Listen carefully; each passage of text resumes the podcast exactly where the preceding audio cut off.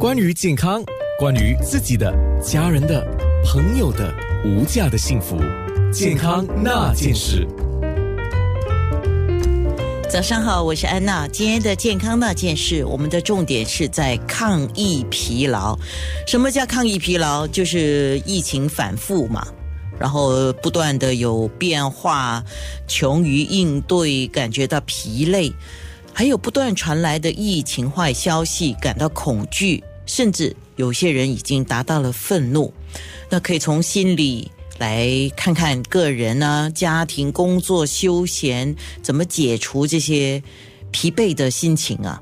那好。今天我邀请的是中医师，因为我觉得郭美玲中医师哦，她的那个正能量跟积极性啊，是能够给我们一些鼓励的。那我当然也希望他从中医的角度，再给我们对于这个不同的人的一些情绪变化，或者是生活的不断在调整、疲累。